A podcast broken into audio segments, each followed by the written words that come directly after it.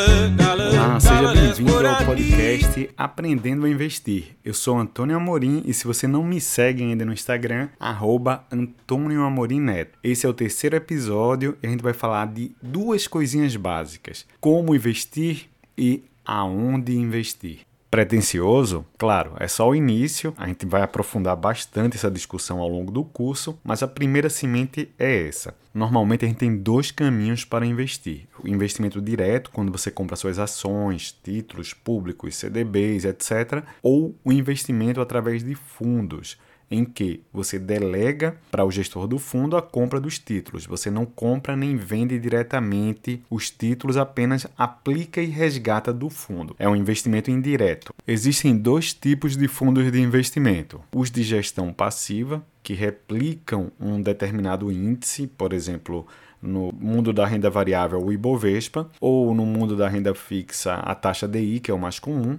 pode ser também outros índices, e os fundos ativos. Os fundos ativos são aqueles que tentam superar os índices, ganhar, achar a ação que rende mais, a hora de comprar, a hora de vender, ou mesmo emprestar para empresas de maior risco de crédito que pagam mais juros na renda fixa e superar, sim, por exemplo, a taxa DI. A essa altura, eu acho que muita gente está pensando: gostei da ideia, eu não preciso entender muito para aplicar em fundos. É verdade, mas os fundos têm custos. Aprender lá na frente sobre esses custos, mas o principal deles é a taxa de administração. Ela é cobrada independente do fundo render ou não.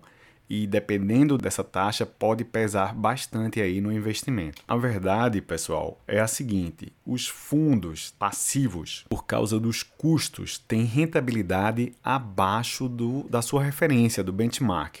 No entanto, em algumas corretoras, na renda fixa tem fundos com taxa zero. Eles ficam ali escondidinhos ali numa prateleira para atrair determinado nicho de clientes. A gente depois vai comentar sobre isso aqui no curso. Então, os fundos passivos não estão totalmente descartados. Já os fundos ativos, aqueles que tentam ganhar do índice, eles vão usar estratégias mais arriscadas. Então, por exemplo, na renda variável é complicado ganhar do Ibovespa. Calcula-se no mundo inteiro que menos de 10% dos fundos superem o índice de referência, por exemplo, nos Estados Unidos o SP 500, aqui no Brasil o Ibovespa, no prazo de 5 anos.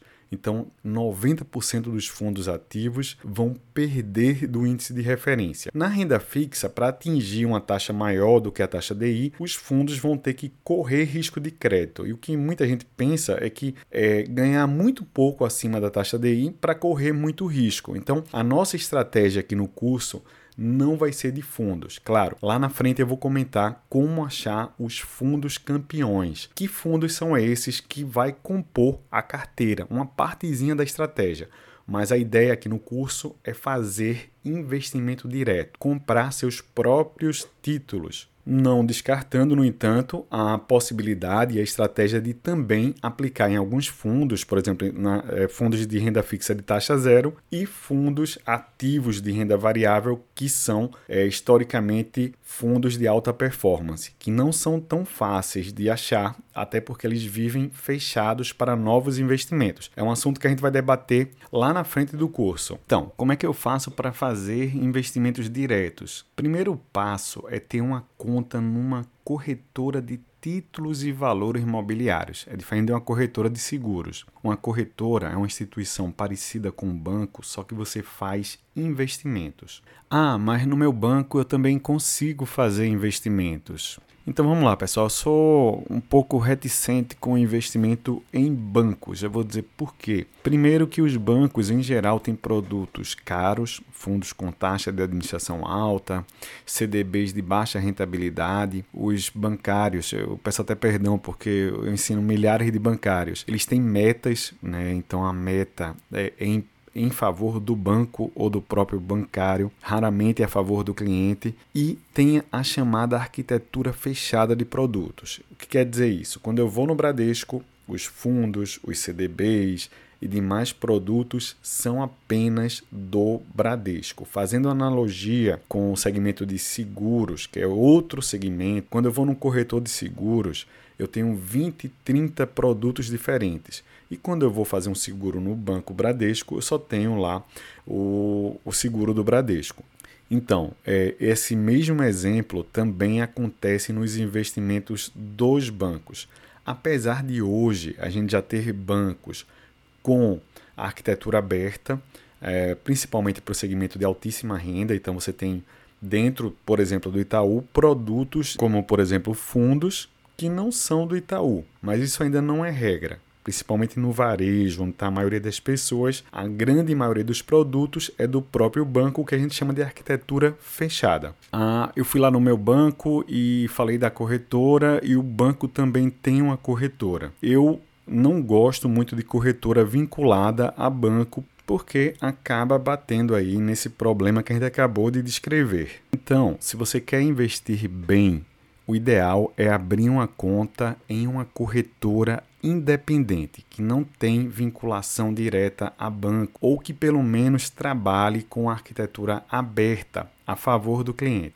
Ah, eu tenho um amigo que trabalha, que tem um escritório que representa uma corretora. Eu não sugiro. Por quê? Toda vez que tem um ser humano ali no meio ganhando uma comissão, existe potencialmente conflitos de interesses. É, eu não conheço o seu amigo, mas ele ele quer lucrar também, ele quer sustentar a família dele. E aí ele vai ter alguns incentivos ao que a gente chama de girar a carteira, a oferecer produtos que não são tão bons para o cliente quanto é para a corretora ou para quem está vendendo, intermediando, que é o caso dele. A minha sugestão, portanto, é abrir uma conta digital, uma conta numa corretora digital do tipo faça você mesmo. É bom falar que hoje existem muitas opções de corretoras que você não paga nada para manter, para abrir conta ou até mesmo para fazer operações. E existem corretoras que a comissão ali do vendedor, do agente autônomo, como a gente chama no mercado, ela acaba repassando em forma de cashback para o cliente. Ou seja, através de corretoras independentes, você pode ter acesso a produtos de maior rentabilidade e menor custo, o que vai fazer uma grande diferença no longo prazo. Quando você olha para os percentuais, nem são tão grandes, mas a longo prazo faz uma grande diferença. Essas contas são fáceis de abrir pela internet, você vai ter acesso direto à bolsa, coisa que o banco não vai te dar. Então você vai poder comprar títulos, a gente vai estudar aqui ETFs, que são produtos bem interessantes, enfim. Quem quer investir bem é extremamente necessário ter uma conta numa corretora. A primeira dica que eu dou são os bancos digitais. O Banco Inter, que quando você abre uma conta, já ganha uma conta numa corretora com uma série de fundos, arquitetura aberta, dezenas de opções de CDBs, cashback nos produtos e também o Nubank ou o Nuinvest, que também tem a mesma filosofia. Já acrescento que eu não sou patrocinado, é uma opinião pessoal minha, tá? E hoje esses bancos não cobram, inclusive, nem taxa de custódia, taxa de corretagem, além da facilidade de usar a própria conta, o cartão. Eu tenho gostado bastante.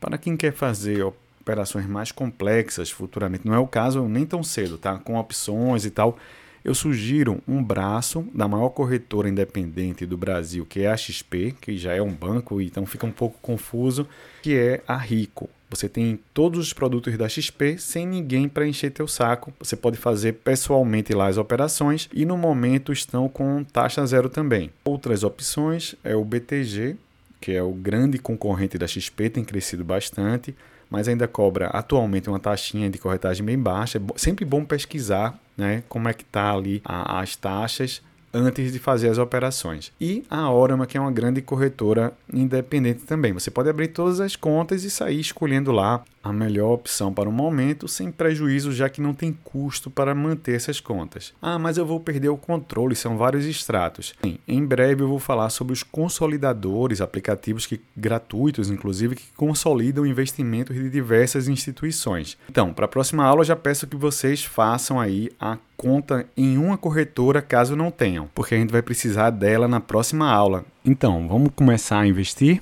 Então, não percam o próximo episódio e de preferência com a conta aberta. I need